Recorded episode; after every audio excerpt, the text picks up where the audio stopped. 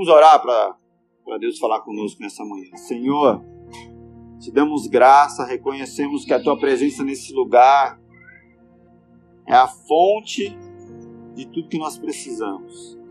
Nos capacita a compreender, a discernir a tua palavra. Fala conosco, Espírito Santo. Eu me ponho à tua disposição. Em nome de Jesus. Amém. Então, nessa série do que é a igreja, nós estamos na quarta ministração. E de uma maneira assim muito sucinta, nós, a definição é que igreja é uma família para o pai, um corpo para o filho e uma casa para o espírito. Na última ministração nós falamos sobre esse corpo para o filho, né? a igreja como o corpo de Cristo. Efésios capítulo 4, versículo 15 diz assim: Antes, seguindo a verdade em amor, cresçamos em tudo naquele que é a cabeça, Cristo. Dele todo o corpo ajustado e unido, pelo auxílio de todas as juntas, cresce e edifica-se a si mesmo em amor, na medida em que cada parte realiza a sua função. Então, o que esse texto está dizendo para nós é que o próprio corpo de Cristo ele cresce e ele edifica-se. Quando ele está ajustado, quando ele está unido, na medida em que cada parte realiza a sua função. É, essa série tem o, tem o propósito de falar conosco o que é igreja. Nós não vamos nos aprofundar em cada um dos pontos, mas é importante aqui deixar claro para vocês que quando fala, quando o, co o corpo edifica-se a si mesmo, é que cada cristão é dotado de um talento específico. Cada um de vocês está enquadrado dentro de um dos cinco ministérios, pelo menos. Ou você tem uma vocação pastoral, ou uma vocação mais para o ensino, que é o de mestre, e assim cada um vai contribuir dentro das características que Deus te deu, dentro daquilo que você é. E assim o corpo se edifica. Aqui o que ele está dizendo? Não é o pastor, o pregador, ou o líder, né, em alguns casos o dono da igreja, o regulador da fé, o que, o que traz saúde para a igreja. Não! O que equilibra a igreja e traz essa saúde, essa, essa qualidade, são os próprios cristãos. Essa relação de irmão, sabe?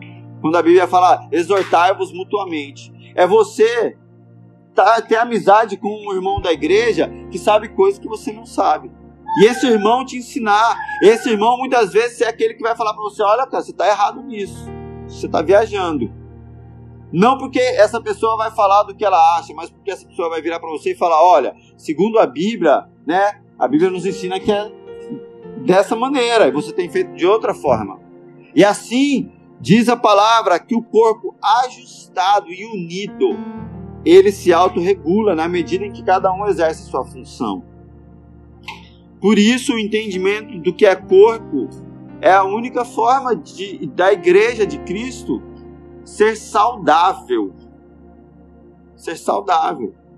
Se a gente partir do princípio de que o único capaz de exortar, de corrigir, de ensinar é um homem, intitulado líder pastor, cara, nós temos um corpo doente.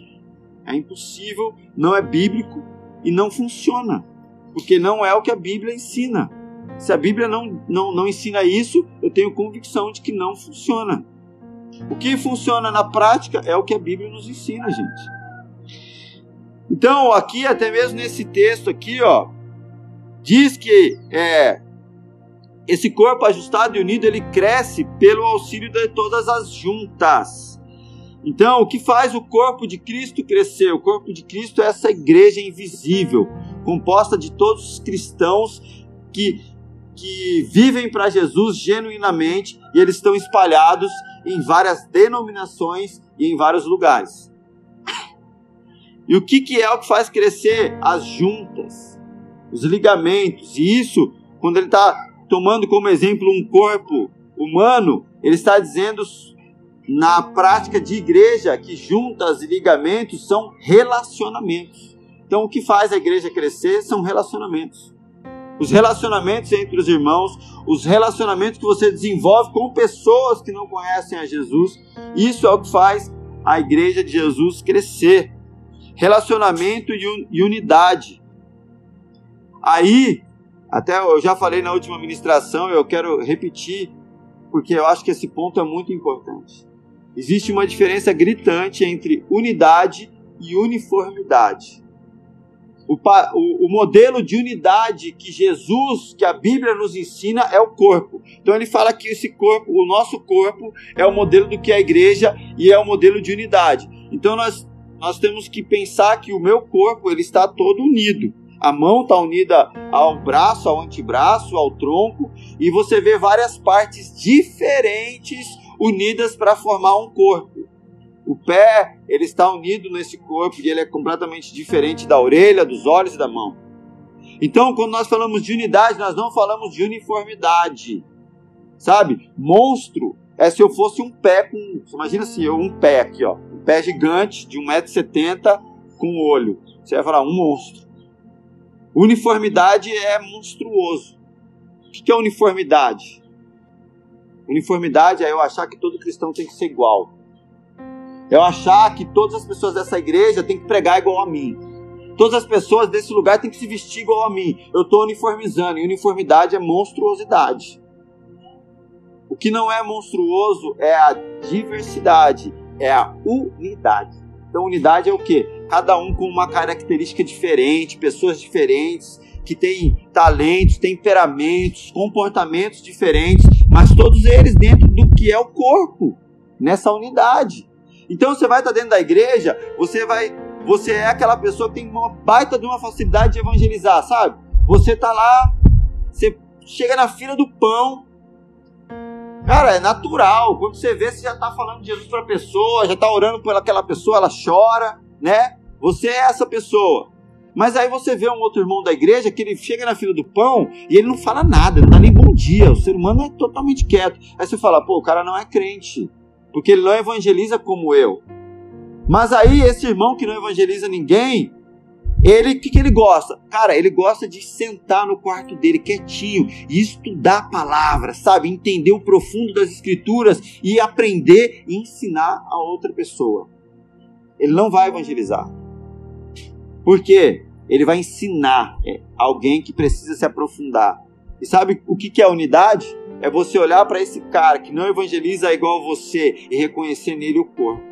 E reconhecendo a diferença dele, a unidade que você precisa ter. Que talvez você é um evangelista que só sabe falar: Jesus te ama e morreu na cruz. E aí, daqui para frente, o que, que acontece? Esse irmão que não evangeliza vai te ajudar. Você é a primeira e a segunda marcha do carro. Esse irmão é a terceira, a quarta e a quinta. Que vão fazer a coisa ir mais longe. Unidade é isso. É esse entendimento, essa soma. É igual casamento, gente, né? Você sabe como é que é, né? Um gosta de guardar a louça e o outro gosta de arrumar a cama. O que gosta de guardar a louça critica quando a louça não é guardada, mas ele não liga quando a cama está bagunçada. Entende? Não é assim? Não acredito que você não arrumou a cama de novo. Daí o outro fala: Eu não acredito que você não, não lava a louça. Mas o que é mais importante? Não, não dá para viver numa casa com a louça bagunçada. O outro fala: não, não dá para viver numa casa com uma cama bagunçada. Só que na verdade cada um gosta de uma coisa, se os dois fizerem o que tem que fazer, a cama vai ficar pronta e a louça vai ficar limpa. Unidade. Se não tiver unidade, o corpo não funciona e não se regula. A outra coisa que nós devemos entender a diferença entre individualidade e individualismo. Ficou claro para vocês a diferença entre unidade e uniformidade? Olha, aqui ó, eu vou dizer algo para vocês. Não se deixem uniformizar espiritualmente, né? Não se deixem uniformizar. Porque quando vocês entram nesse modelo, vocês estão desfazendo a obra de Cristo na sua vida. Não se deixem padronizar. Por quê? Porque você tem a sua individualidade. O que, que é isso, individualidade? Deus te fez único. Deus te fez exclusivo. Deus te fez com características específicas. Tem, ninguém vai conseguir fazer determinadas coisas para o reino de Deus que só você foi capacitado, sabe, daquilo que você precisa fazer. Ah, pastor, mas é, isso daí não é ruim. O que acontece? Individualidade é reconhecer a grandeza de Deus. Quando a Bíblia fala que na multiforme graça de Deus, ele atua nessa, nessa individualidade de cada um, ele se relaciona de maneira individual com cada ser humano, entendendo que a maneira que Deus tem que falar com o Zezinho não é a mesma maneira que Deus fala com o Joãozinho. Que cada um, como indivíduo, tem características que recebem a informação de forma diferente também. Isso fala sobre a individualidade. Porém, individualidade é completamente diferente de individualismo. Não é porque você tem a sua individualidade que você vai agir sozinho. Ah, não, eu sou diferente, então eu não ligo para ninguém. Sou diferente, então eu não tenho que me juntar a ninguém. Isso é individualismo. E isso, com certeza, vai gerar divisão no corpo de Cristo e não cumpre a obra de Deus. Então a sua individualidade não pode dar vazão para individualismo. E aí, um outro ponto, quando você entende que você é um indivíduo, que você é especial exclusivo para Deus, você não pode cair num outro erro que é uma, uma grande diferença também entre você fazer diferenciação e comparação. O que é fazer diferenciação? É eu reconhecer que o seu talento é diferente, sabe? É diferenciado. Pô, você é diferenciado dos outros, porque você faz determinadas coisas que só você faz. Só que quando eu reconheço essa, esse talento nato, essa diferenciação em alguém, eu não posso cair no erro da comparação e falar você é diferente de. Porque daí quando eu comparo, a comparação ela sempre vai ser injusta. A comparação ela sempre vai produzir morte. Por quê? porque não se pode comparar coisas diferentes. Quando nós estamos falando de igreja, de corpo de Cristo, de pessoas, ninguém é igual. Sempre um vai ter coisa que o outro não tem. E é quando você compara, você é injusto, principalmente quando você se compara, porque você sempre vai pegar um talento teu e comparar com alguém que não tem aquilo que você tem. E aí você vai se achar melhor. Ou pode ser que você seja aquele que se detona, né? E aí você vai se comparar e falar: ah, eu não tenho aquilo que o fulano tem. Aí você fica triste. A comparação não produz vida, só produz morte, só produz tristeza. Agora, a diferenciação é de Deus. É você falar: não, até mesmo em si você pode reconhecer: não, eu tenho algo que eu creio que é de Deus para mim. Nisso eu sou diferenciado. Com equilíbrio, com equilíbrio isso não é soberba. E você reconhecer nas outras pessoas também. Poxa, olha, essa pessoa é diferenciada nisso. Ele nisso ele age de forma. Isso é você reconhecer as partes do corpo, reconhecer as características dessa multiforma e graça de Deus que atua em cada indivíduo. É tão sério, gente, essa questão da do corpo, de nós reconhecermos essa diferenciação, essa exclusividade, que Efésios 4:30 diz assim, ó: não entristeçam o Espírito Santo de Deus, com o qual vocês foram selados para o dia da redenção. Livrem-se de toda amargura, indignação e ira, gritaria e calúnia, bem como de toda maldade. Sejam bondosos e compassivos uns para com os outros, perdoando-se mutuamente, assim como Deus os perdoou. Esse texto aqui Paulo está falando sobre a unidade da igreja, sobre a unidade do corpo de Cristo, e ele usa o termo não entristeçam o Espírito Santo. Então, quando nós estamos falando sobre igreja, corpo de Cristo, nós podemos agir de forma a entristecer o Espírito Santo. E eu tenho certeza que quando a gente age conforme, conforme a, agindo assim de nessa maneira da uniformidade, do individualismo, da comparação, nós estamos entristecendo o Espírito Santo de Deus. O corpo é a igreja. E ele também é essa habitação do Espírito Santo. Não é à toa que nós o entristecemos quando nós agimos de maneira equivocada, de maneira fora da palavra de Deus, da vontade. Nós vamos falar agora sobre a casa do Espírito a casa do Espírito Santo. 1 Coríntios 3,16 Vocês não sabem que são santuários de Deus, santuário de Deus, e que o Espírito de Deus habita em vocês. Se alguém destruir o santuário de Deus, Deus o destruirá. Pois o santuário de Deus, que são vocês, é sagrado.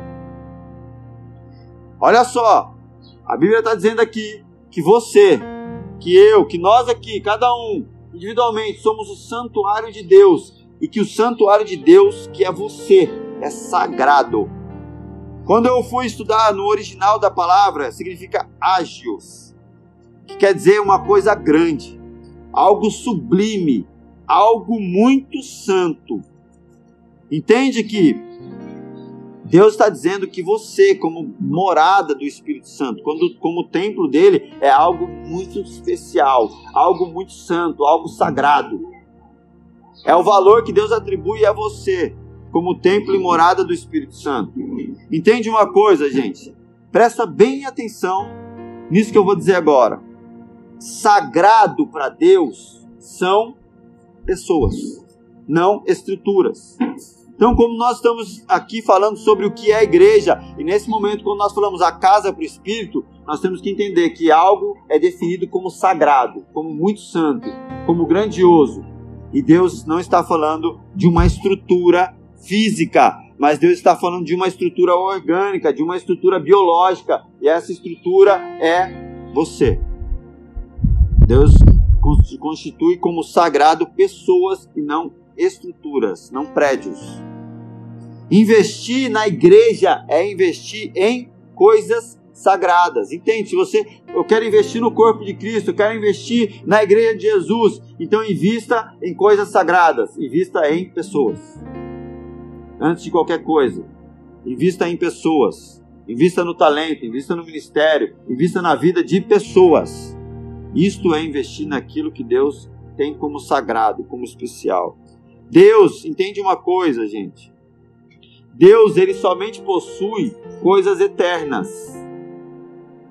Agora, coisas terrenas são coisas usadas para servir as coisas eternas. Então, vamos lá, para sei se ficou confuso para vocês, mas olha, Deus ele possui coisas eternas.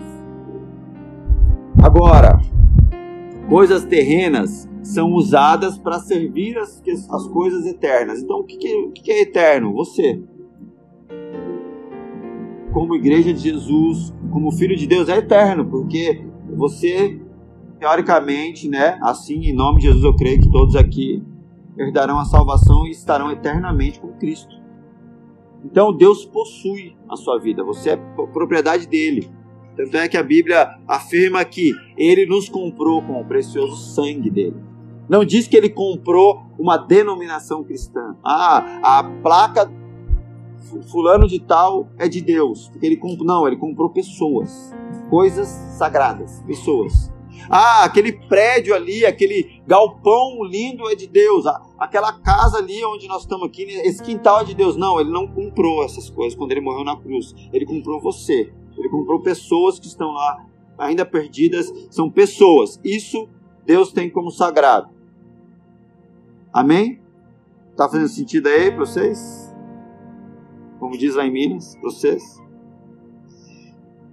Aí só para ficar claro, em Êxodo capítulo 3, versículo 5 e Josué 5,15, nós temos ali um momento em que Deus fala tanto para Josué quanto para Moisés: tira a sandália dos, dos, teus pés, porque a terra onde você está é santa. Esse fala, poxa, então, né? É a mesma afirmação. No original da palavra, ali, o que ele está dizendo que aqueles montes, quando ele diz que aqueles montes são santos, é diferente do que ele diz sobre pessoas. Ele está dizendo ali, é o termo Kodesh, que quer dizer separado. Então é algo à parte, referindo-se realmente a coisas e lugares. Porque assim, isso também é fato. Quando você tem lá, você pode ter um prédio lá que era uma boate. A partir do momento que você estabelece ali um lugar para cultuar e adorar a Deus, aquele lugar é separado para aquilo, entende? Não que Deus agora possui aquilo, porque Deus não possui, gente. Porque a partir do momento que vamos, vamos supor que a igreja cresceu e agora mudou, vai para um outro prédio maior. Aquele prédio que era uma balada poderá voltar a ser um boteco. Deus não tem nada com aquela estrutura. Deus tem uma aliança com as pessoas que estavam lá. Tudo bem, gente? Agora, você pode dizer santo um lugar que você separou para adorar para a glória de Deus, amém? Por exemplo, esse quintal aqui é santo. Está aqui a igreja de Jesus. Durante a semana, ele continua sendo, sendo santo, que é minha casa aqui, separado para Deus. De vez em quando, né, mesmo né, sendo santo, as crianças dão uma fechada no templo, né? Pá, mas aí Deus tem misericórdia. Mas é santo, separado para a glória de Deus. Ah, pastor, pô, você está fazendo culto na sua casa, no seu quintal, não é ruim que nada, rapaz. Só tem. Para mim, é tipo assim, Obed Edom, querido. Trouxe a arca para cá. Né? Tô bem. Mas eu entendo que não dá para ficar. Vai ter que arrumar um outro lugar onde nós realmente vamos orar e consagrar e declarar: esse lugar agora é santo. Não porque Deus possui ele, amém, gente? Mas que nós separamos para a glória de Deus. O que que definia? Por que, que Deus falou para Moisés e para Josué: esse monte que vocês estão agora é santo? Por que, que aquele monte ficou santo? Era um monte qualquer? Porque Deus estava lá, entende? Deus se manifestou lá na sarça ardente, Deus se manifestou como um anjo para Josué e falou: Ó, oh, não sou nem de, nem de Jericó e nem de vocês, eu sou do Senhor dos Exércitos. Então, a presença de Deus se manifestando nesse lugar faz com que esse lugar seja separado, santo, para a glória de Deus. Amém? João capítulo 14, versículo 16, diz assim: eu pedirei ao Pai, e ele dará a vocês outro conselheiro, para estar com vocês para sempre. O Espírito da Verdade. O mundo não pode recebê-lo, porque não o vê nem o conhece. Mas vocês o conhecem, pois ele vive com vocês e estará em vocês. Esse texto que eu li aqui é o próprio Jesus falando é, que ele iria ser crucificado, ele ia subir aos céus, mas que ele deixaria o Espírito Santo Consolador. Então, entende uma coisa, gente? O que caracterizava a igreja era o que? Era um povo que, a princípio, era denominado o caminho. Eles falavam que era uma seita, né? Os, os fariseus chamavam a seita o caminho. Depois, futuramente, se passou a ser chamada de cristãos. Por quê? Essa seita aí, o caminho, qual que era o que definia eles? Era o fato deles andarem com Jesus. Aonde Jesus estava, eles estavam, e aonde eles estavam, Jesus também estava com eles. Então o fato deles terem a presença de Jesus aonde eles iam, era o fato deles serem a igreja. Se você pensar aonde a igreja começou, quando Jesus virou para os caras e falou: Vem, me segue, começou essa igreja que nós entendemos que é o que nós somos hoje. Começou, na minha opinião, com Jesus. Quando ele chega para aquele meia dúzia de pescador e fala, gente, larga a rede aí, vambora. E o pessoal vai. E essa é a característica da igreja. O que é a igreja? Eles andam com Jesus. Jesus está no meio deles. Eles estão sempre caminhando com Jesus. Essa tem que ser a característica. Essa é a definição de que o reino de Deus chegou. Porque, gente, se Jesus não tiver, não tem reino de Deus. Então é isso. Ah, o reino de Deus chegou por quê? Porque Jesus chegou. Que ele veio. E olha o que diz o texto aqui, ó.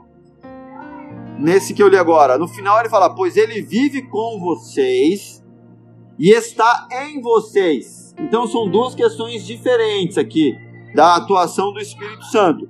Vive com vocês e está em vocês. Então vive com vocês. O que quer dizer? Que o Espírito Santo ele está na igreja.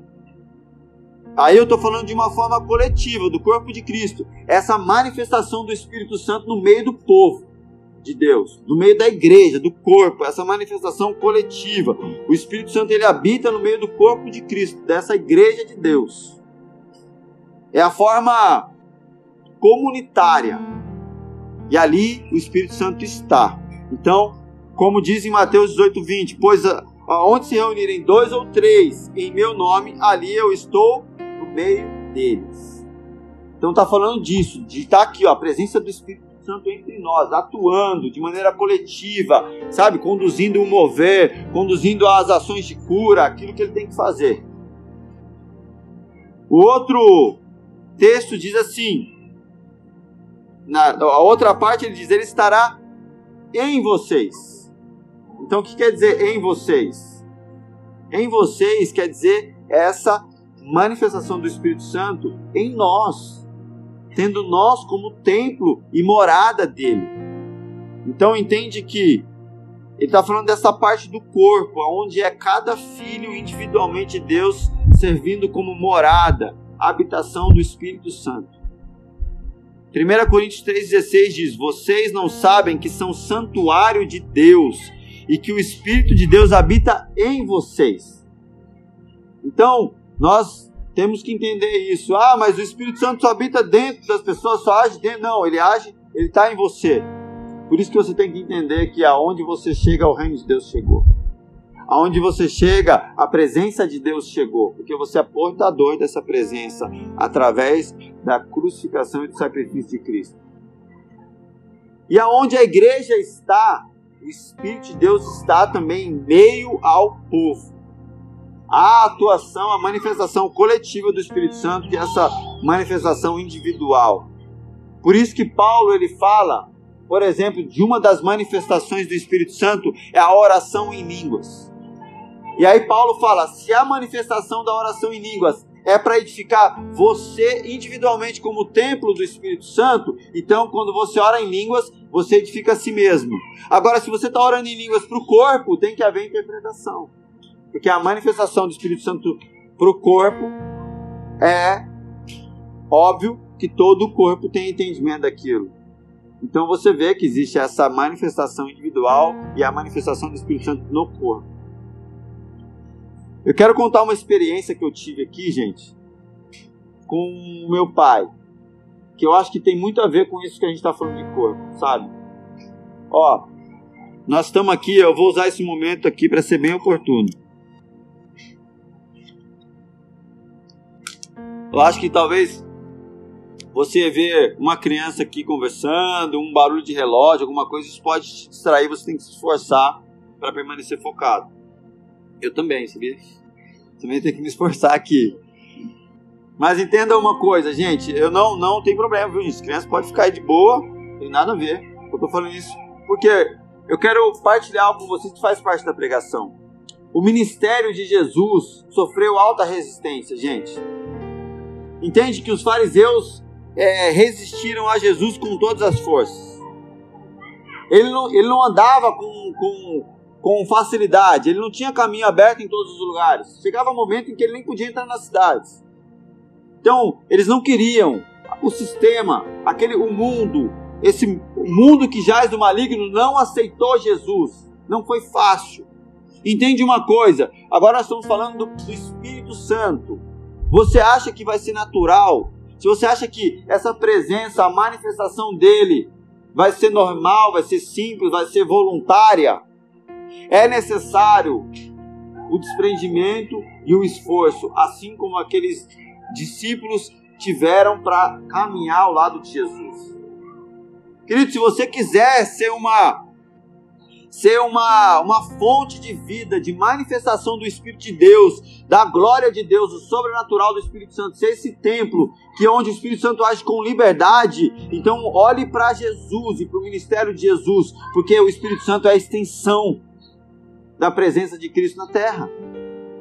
Os, os discípulos tiveram que, sim, serem tidos como louco, como seita, como perseguidos, serem abandonados muitas vezes pelos familiares, não eram bem vistos, vistos em muitos lugares,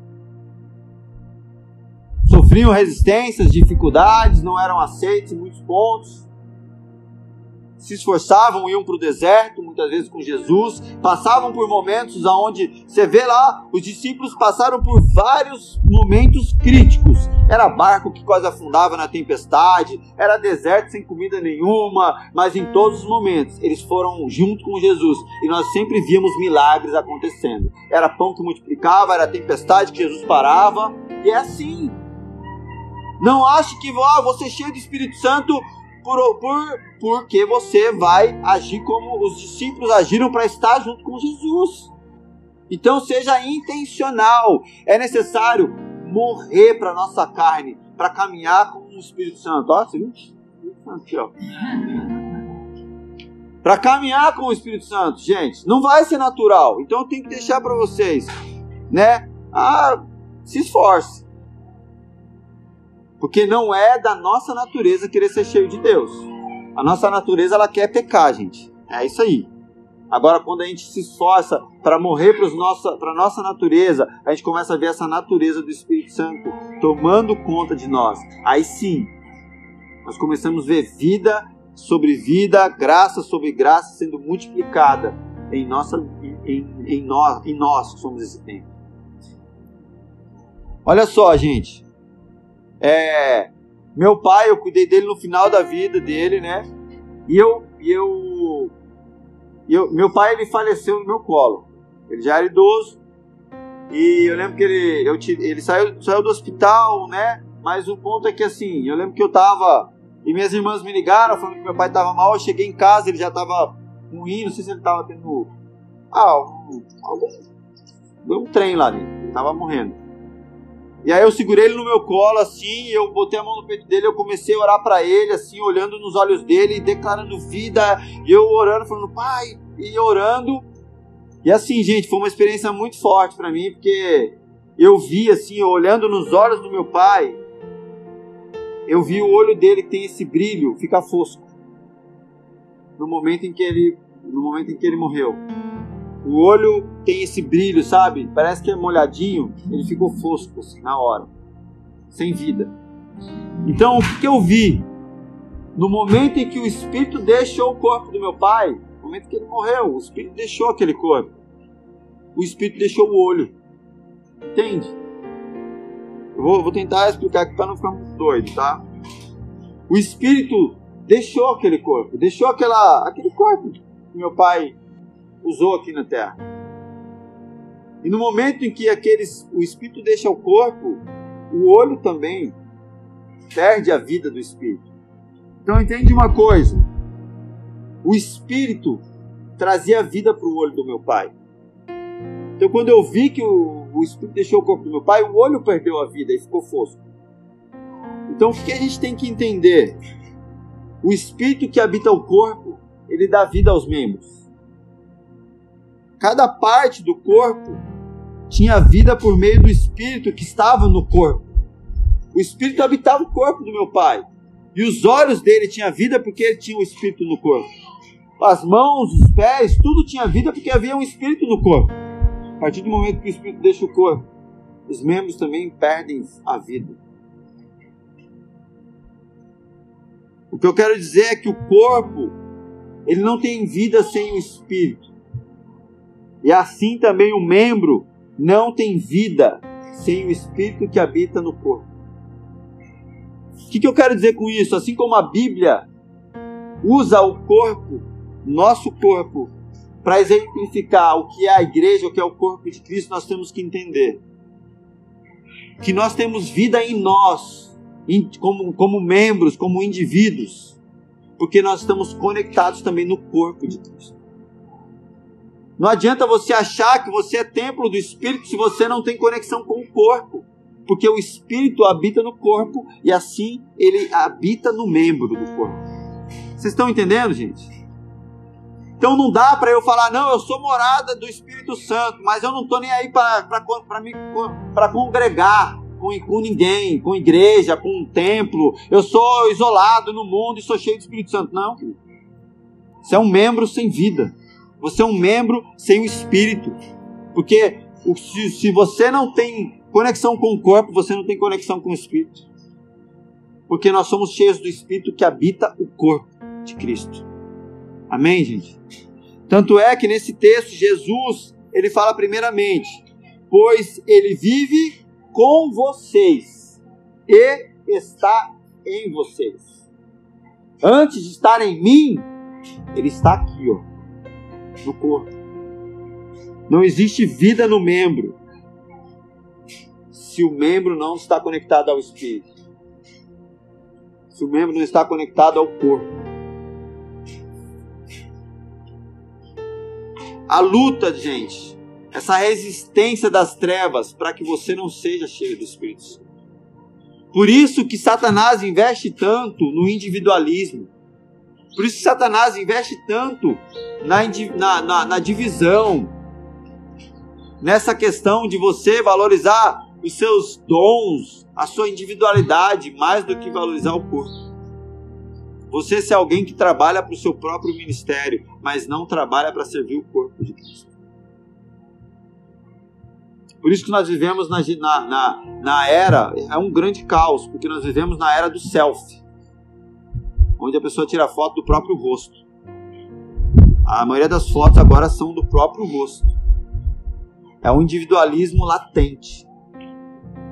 Entende que Satanás e os seus demônios ele está batalhando, ele está realmente lutando para destruir isso.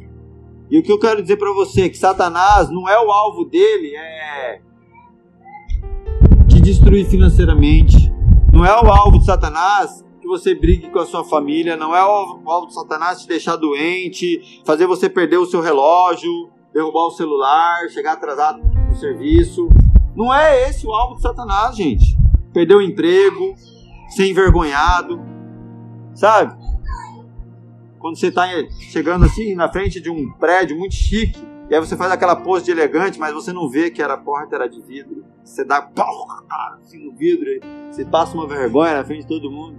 Aí você fala, Satanás levantou. Tá passando crise financeira, fala, Satanás está se levantando, né? Celular cai no chão, é o Satanás que se levantou. Gente, Deixa eu te falar. Satanás, essas, essas circunstâncias que eu citei agora não são o alvo de Satanás. São simplesmente meios pelo qual ele, ele trabalha. Entende uma coisa, tá? Olha só. Crise financeira, briga, desentendimento familiar, quebrar celular, chegar atrasado, chutar a quina da cama, não são o que Satanás quer para você. São somente os meios que ele trabalha para conseguir o que ele realmente quer. Então o que, que Satanás quer? Satanás ele está se levantando, mas o que você tem que entender, o alvo dele é conseguir impedir a manifestação do Espírito Santo em você.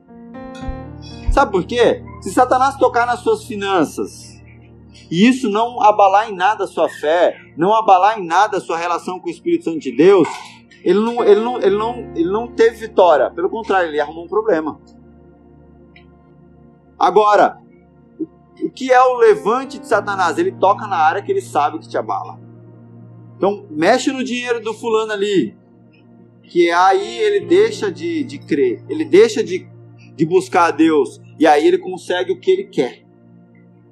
Entende que se em todas essas áreas que nós passamos, essas, essas lutas, se tudo isso nos levar se, a Deus, se imagina a crise financeira, a briga, a briga, o desentendimento com a esposa, o desentendimento com alguém dentro de casa, ou atraso, se essas circunstâncias forem convertidas em propósitos de oração, em motivos para eu me achegar mais ao Espírito Santo, meu irmão, Satanás está com um baita de um BO na mão. Agora, ele tem vitória quando tudo isso faz você se afastar de Deus, faz você se desanimar, faz você não querer mais ter comunhão com o Espírito Santo. Aí ele conseguiu o que ele queria. Por isso que assim, ah, gente, não, eu tenho que, eu tenho que crer que se você está com Deus, você não vai ter crise financeira, você não vai ter nada. Gente, o evangelho não é sobre ter dinheiro, sobre não chutar quina de cama, não derrubar seu. O evangelho é sobre estar mais perto. O evangelho é sobre andar com ele. Se a gente olhar para isso e entender que é isso, cara, todas as outras coisas só vão servir de combustível, irmão. Para a gente ir para mais perto de Deus. Presta atenção no que eu vou te falar agora. Deus não quer resolver os seus problemas. Deus quer te trazer para perto dele. Deus não quer resolver os seus problemas, ele quer te trazer para perto dele. Como assim, pastor? Com base no que eu vejo na palavra de Deus, tem problemas que foi o próprio Deus que te deu. Então ele não quer resolver. Olha para a Bíblia, a nação de Israel.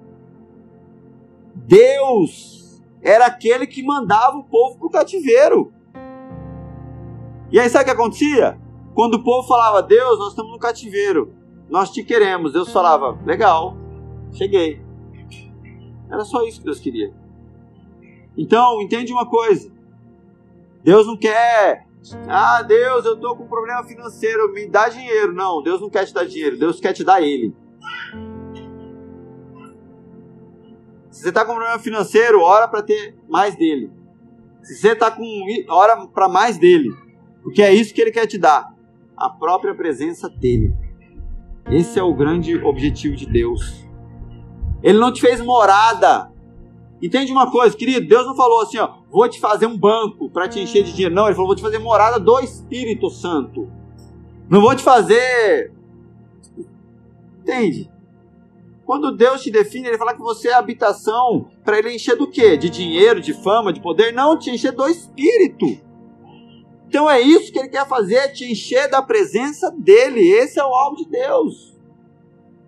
Todas as outras coisas podem ser meios. Para quê? Para ser cheio da presença dele. Para ser essa morada, essa habitação, esse lugar agradável ao Espírito Santo habitar com liberdade. Entende? Deus não te chamou de palco para você ser um show. Deus não te chamou de banco para você ser fonte de moeda, de dinheiro. Deus chamou de morada do Espírito Santo. Para que cada cômodo. Gente, deixa, deixa, deixa eu explicar uma coisa. Se, eu, se essa casa mora um cadeirante, as portas serão adaptadas para o cadeirante. O banheiro vai ser adaptado para o cadeirante. A pia, provavelmente, talvez assim mais baixa para o cadeirante poder usar e lavar louça. Ela vai ser toda adaptada para aquela pessoa que habita lá. Então a minha morada tem que ser preparada para o Espírito Santo habitar que ele quer? Como que você quer, Espírito Santo? Como que, como que, que parte, como que as minhas mãos têm que ser para você? Como que meus olhos têm que ser para você, Espírito Santo? Como que a minha mente tem que ser para você, Espírito Santo? Se essa é a tua morada, eu quero preparar ela para você. Gente, eu, eu, eu, eu comecei a construir uma casa. Deus abençoou, comprei um terreno no condomínio, comecei a construir. Sabe o que aconteceu? Eu, eu contratei um arquiteto, tal, desenvolvemos um projeto. Gente, pensa no projeto assim, ó. Pá! Falei, dos sonhos, é esse. Só que aí, depois de alguns meses, chegaram os nossos filhos.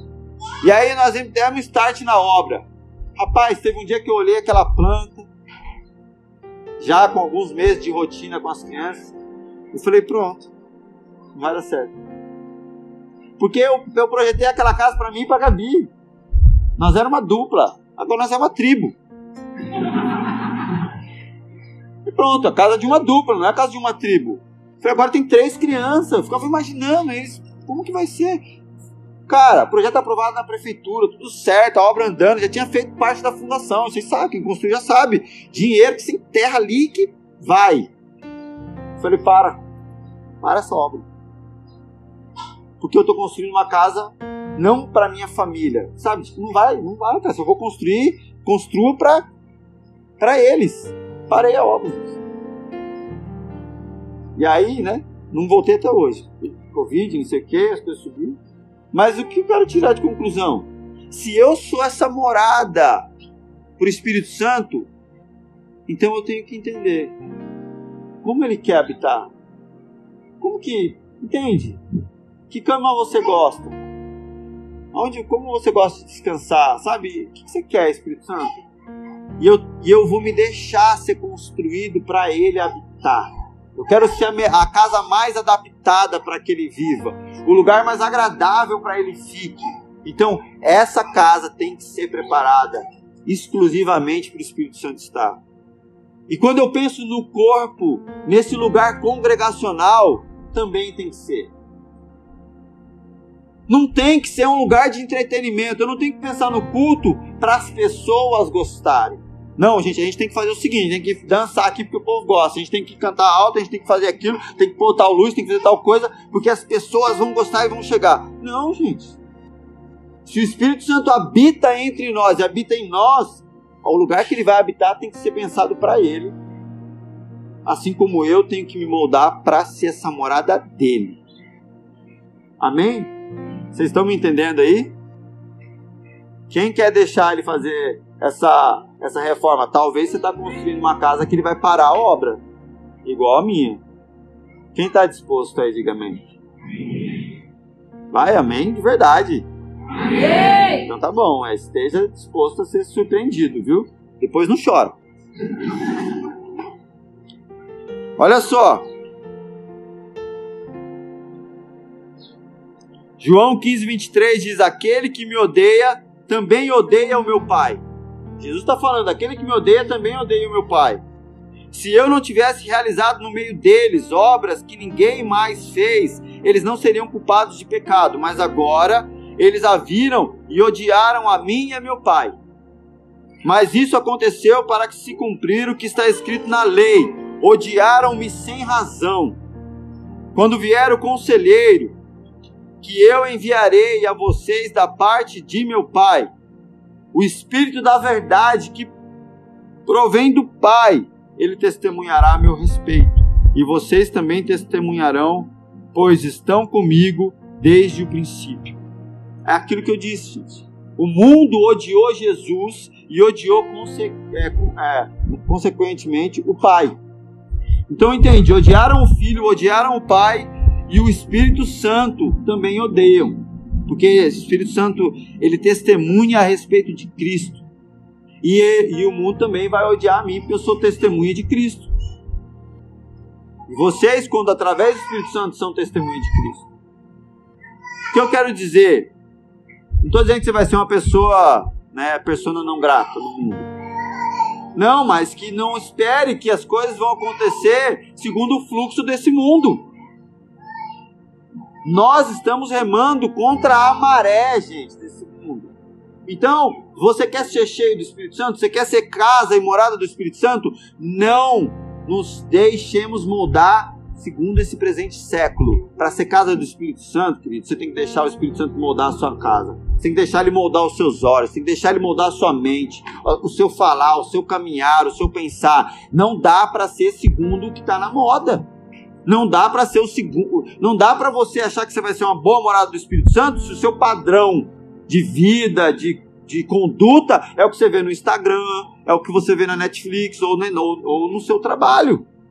Você quer ser morado do Espírito Santo? Então, assim, a planta dessa casa está na Bíblia, não está no Instagram. Templo do Espírito Santo tem uma planta para ser construída. E está na palavra de Deus, não está no Instagram, nem Netflix, nem TV, nem na galera. Está na palavra, irmão. Para ser morada do Espírito Santo. E entende uma coisa: o Instagram, o Facebook, é, é exatamente esse mundo que não se agrada que você seja uma morada do Espírito Santo. É contra essa cultura que Jesus combateu e foi perseguido. É sobre essa cultura que ele está falando. As ações de Jesus na terra, elas sofreram essa resistência. As ações do Espírito Santo também sofrerão essa resistência. Não vai ser natural, é necessário esse desprendimento de esforço. É necessário é arrependimento, botar a cara no pó, jejuar. Gente, jejum não é para conseguir a bênção. Jejum é tipo assim, é, trazendo para o contexto da palavra, jejuar é basicamente quando você fala assim: olha, vamos encher a laje da casa, aí você convoca um esforço a mais, entende? Tipo assim, olha, preciso de uma, uma intervenção assim mais, mais pontual e intensa. Então, eu, eu faço um jejum, mas não para conseguir o que eu quero, mas para ser aquilo que eu preciso para que essa, esse templo seja moldado de maneira mais intensa, para que o Espírito Santo possa agir. Então não é a questão, ah, eu estou entre, uma, entre decidir uma coisa ou outra. Eu vou orar para o Espírito Santo fazer acontecer. Não, ele vai orar. Você tem que orar e jejuar para que a sua mente seja construída segundo a morada que o Espírito Santo habita, para você decidir por aquilo que agrada a Ele. Entende?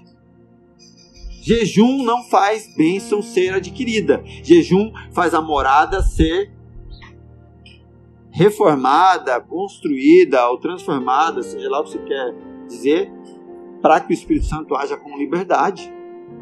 Esse, esse é o propósito do jejum.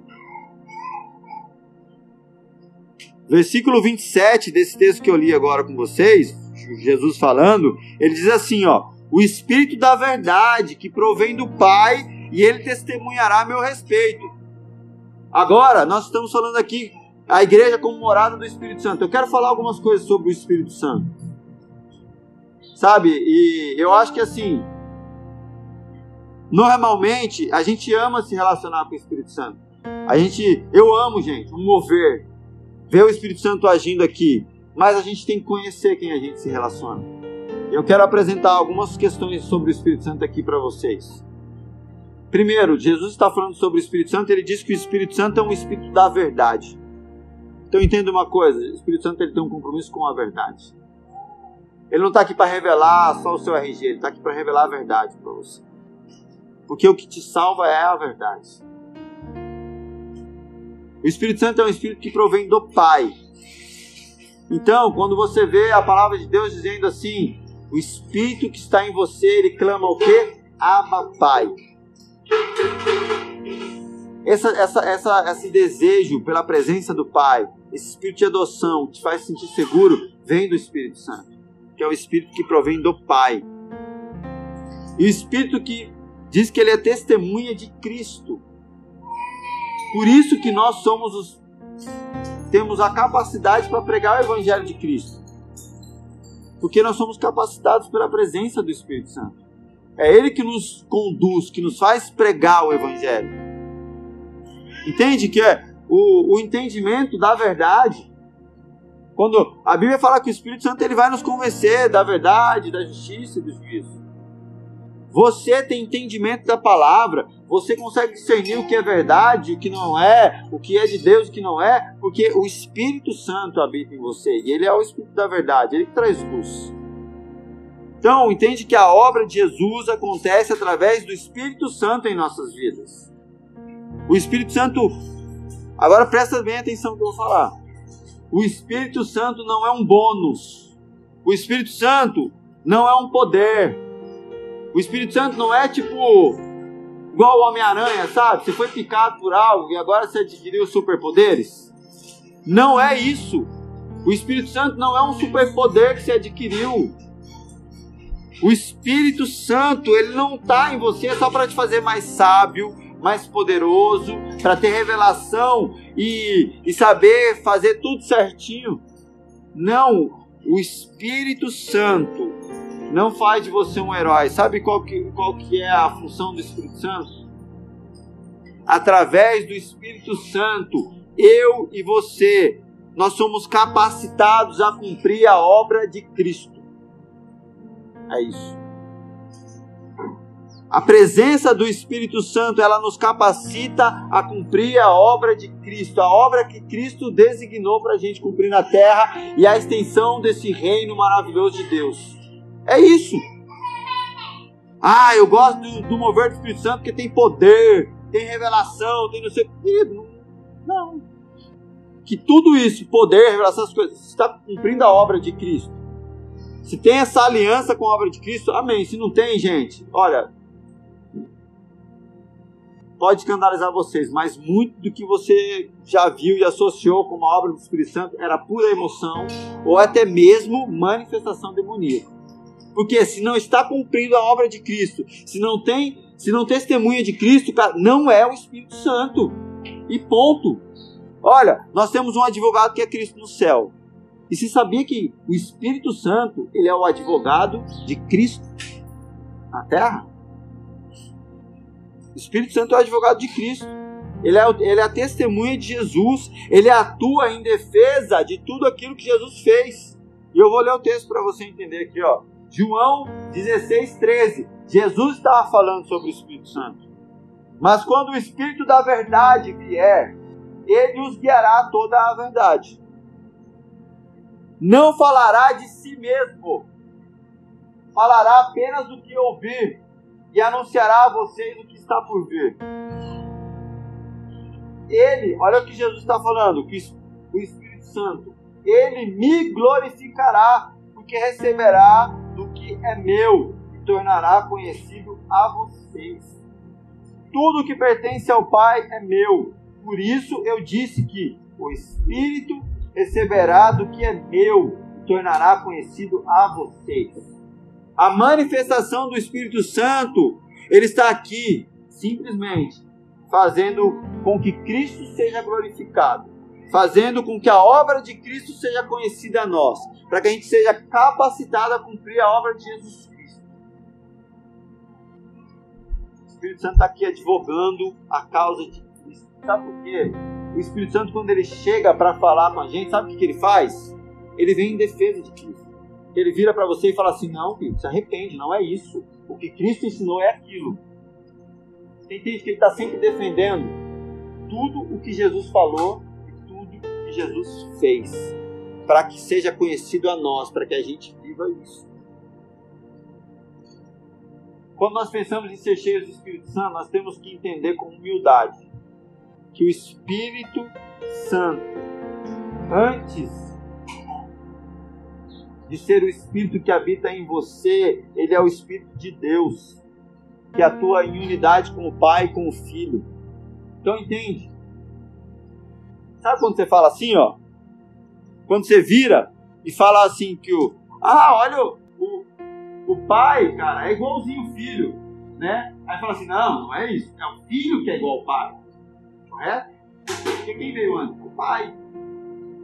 Então entende uma coisa, o Espírito Santo, antes de atuar em sua defesa, cuidar de você, ele está atuando em unidade com o Pai e com o Filho.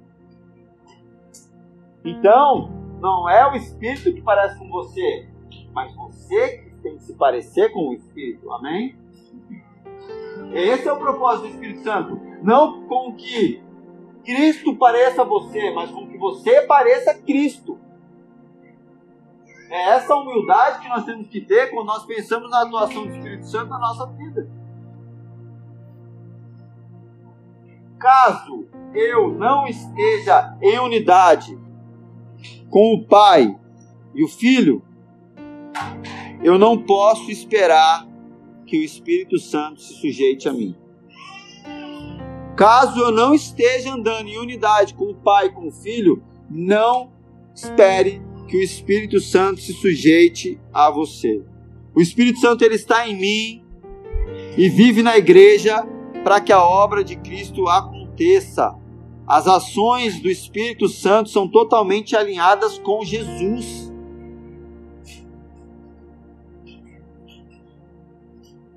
Repete assim comigo, ó. O Espírito Santo, tem um compromisso, com a obra, de Cristo, e não com a minha. Amém? Não é um espírito enviado por Deus para fazer os meus mimos, as minhas vontades. Os sonhos de infância que eu não realizei, né? Eu quero na minha vida adulta agora, porque eu tenho o Espírito Santo. Não. Eu estou aqui para realizar a obra de Cristo.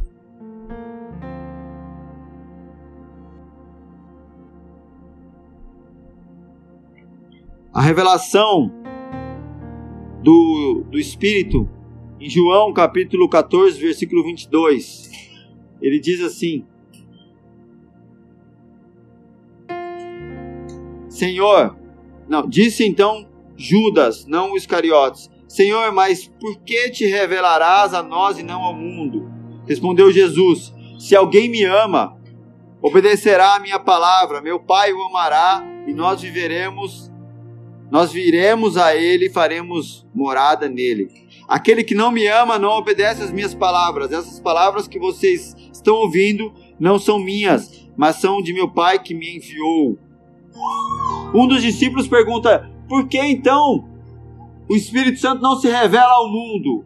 Porque Jesus, responde: porque a condição do Espírito Santo se revelar a alguém é essa pessoa amar a Cristo e obedecer a palavra de Cristo. Assim o meu Pai o amará, e nós viremos a ele e faremos morada nele. Por isso que o Espírito Santo não pode se revelar ao mundo, porque a condição é amar a Cristo e se sujeitar à palavra dele.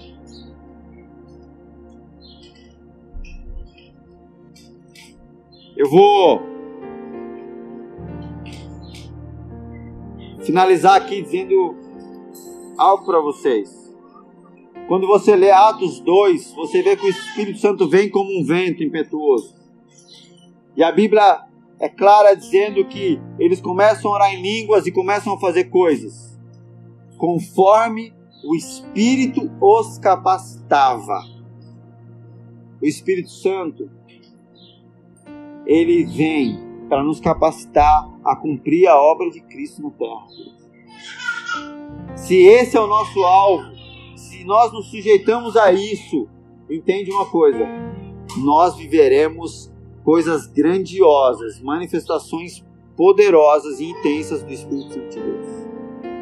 Pastor, por que tarda o pleno avivamento? E talvez a igreja não quer cumprir a obra de Cristo, quer cumprir a sua própria obra, quer prevalecer e sobressair sobre a própria instituição.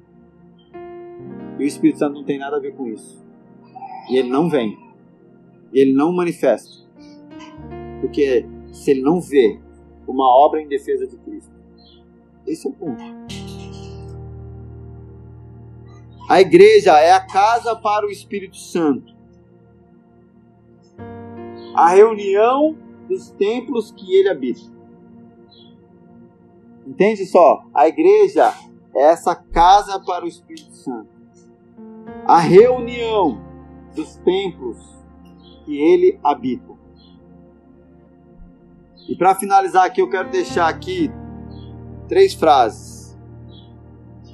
O Espírito Santo ele vem com o fim de capacitar, de nos capacitar a capacitar os filhos na relação com o Pai, a igreja na sua missão com o mundo e a noiva no encontro com o noivo. Então o Espírito Santo vem para nos capacitar, para capacitar cada filho nessa relação com o Pai para capacitar a igreja na missão com o mundo e para e para adornar essa noiva no encontro com o noivo. Amém?